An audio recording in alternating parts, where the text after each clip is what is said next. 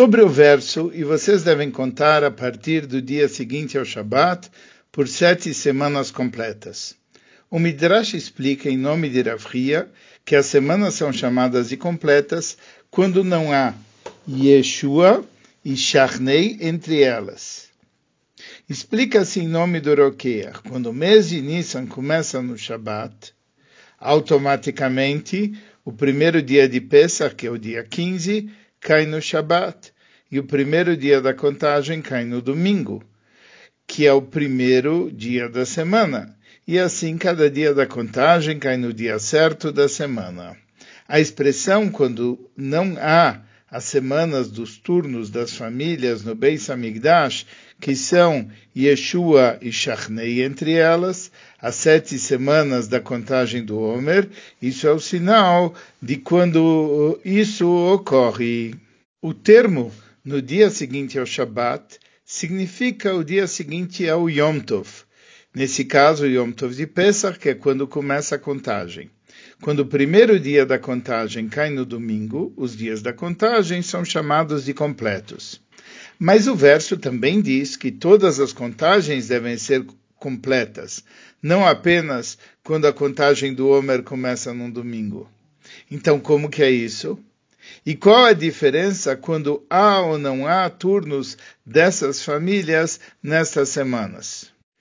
Comecemos com a resposta à primeira pergunta.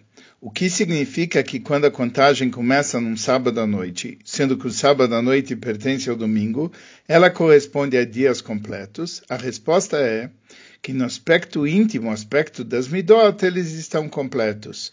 Cada um, cada dia da contagem cai no respectivo dia, etc. Mas as outras configurações de contagem também correspondem a dias completos em diversos outros aspectos. O Midrash Rabbah traz em nome de Rabi Hia, quando são dias completos, quando fazem a vontade do Makom, ou seja, a vontade de Hashem. E aqui entra a explicação do Tzemach Tzedek, do terceiro Lubavitch Rebbe, que o assunto vem de modo automático quando Pesach cai em Shabbat, e aí a contagem começa no dia de domingo, e nos outros anos vem por meio de trabalho. O trabalho é fazer a vontade do Makom, a vontade de Hashem. Procuraremos entender a seguir a explicação do Rebbe. Primeiro vamos trazer o Magmará em Brachot 35 Amud Beis, que é a segunda parshá do Shema, quando fala que você vai colher o seu grão, trata-se de quando não fazem a vontade de Hashem. Mas como? Como que pode ser se isso é, faz parte da leitura da segunda parshá do Shema, e está escrito, Viayim chamou e será quando você fizer a vontade de Hashem, etc. O Likuteitor explica que na segunda parshá do Shema fala de amor, mas um amor só, Bechol Vavcha, o Bechol Navshecha, e falta a expressão Bechol Meodecha, com toda a tua força. E a, e a falta de Bechol Meodecha, isto é chamado faltar cumprir a vontade de Hashem, porque falta o Bechol Meodecha, como veremos. Vamos entender a ligação vontade do Makom, quer dizer vontade de Hashem, com o amor de Bechol Meodecha. Makom, o nome de Hashem Makom, simboliza a luz preenchente dos mundos, a luz Memalekol Olamim, aquela que entra nos mundos e os mundos são limitados. O que quer dizer vontade do Makom? A vontade de Hashem, a luz envolvente, a luz sovev dos mundos, a luz que está acima dos limites. O que significa trazer a vontade de Hashem? Para você trazer algo acima dos limites, você precisa demonstrar um amor a Hashem acima dos limites. E esse amor é o amor de Bechol Meodecha, vem da palavra meod, o amor que chega a um nível maior acima dos limites. Em resumo, a luz Sovev cria os mundos, mas os mundos captam a luz Memalé, a luz que preenche os mundos. A vontade da luz Sovev não se revela, mas envolve os mundos. E esse amor de Bechol Meodecha traz a revelação dessa luz que é envolvente dos mundos.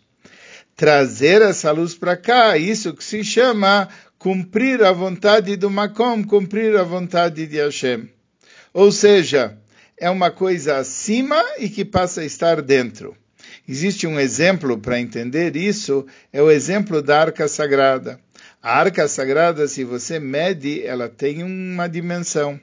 Mas se você mede pra, das paredes até ela, de cada parede, vai dar a medida de uma parede para outra, como se a arca não ocupasse local no espaço. Ou seja, a arca ocupa local no espaço, a arca não ocupa local no espaço, a arca está acima do espaço, possibilitando aquilo que é impossível. Assim, ele também liga o que está dentro dos mundos, o que está acima dos mundos, de uma forma única. Qual a ligação de fazer a vontade do Makom, fazer a vontade de Hashem, com a completitude na contagem do Homer? O Homer é a cevada, um alimento animal, e a mitzvah do Homer é o refinamento da alma animal.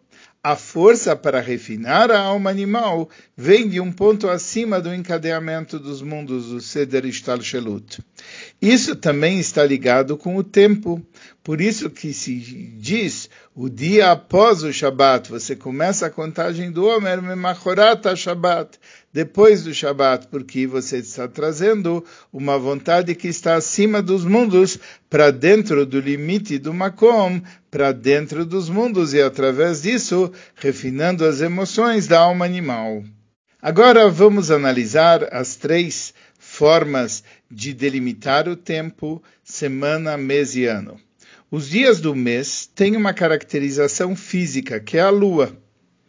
Mas os dias do mês revelam uma vitalidade nova, uma coisa que não havia, é um Hadash, como Chodesh. E existe dentro dos meses, dos meses a variante do mês completo e do mês faltante. Assim, em relação ao ano, o ano também é caracterizado por uma característica física, a mudança das estações. E ele também traz uma vitalidade nova, e existe o ano completo e o ano faltante, o ano merrubar e o ano simples.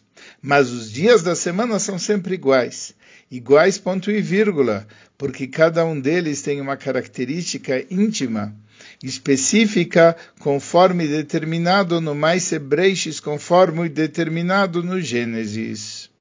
Então, conforme nós dissemos, o ano traz uma vitalidade nova, o mês traz uma vitalidade nova, e a semana não se percebe a princípio a diferença entre os dias, apesar de que essa caracterização vem do momento da criação. Quando Pesach cai em Shabbat, ocorre a completitude da contagem, e ela ocorre de uma forma automática.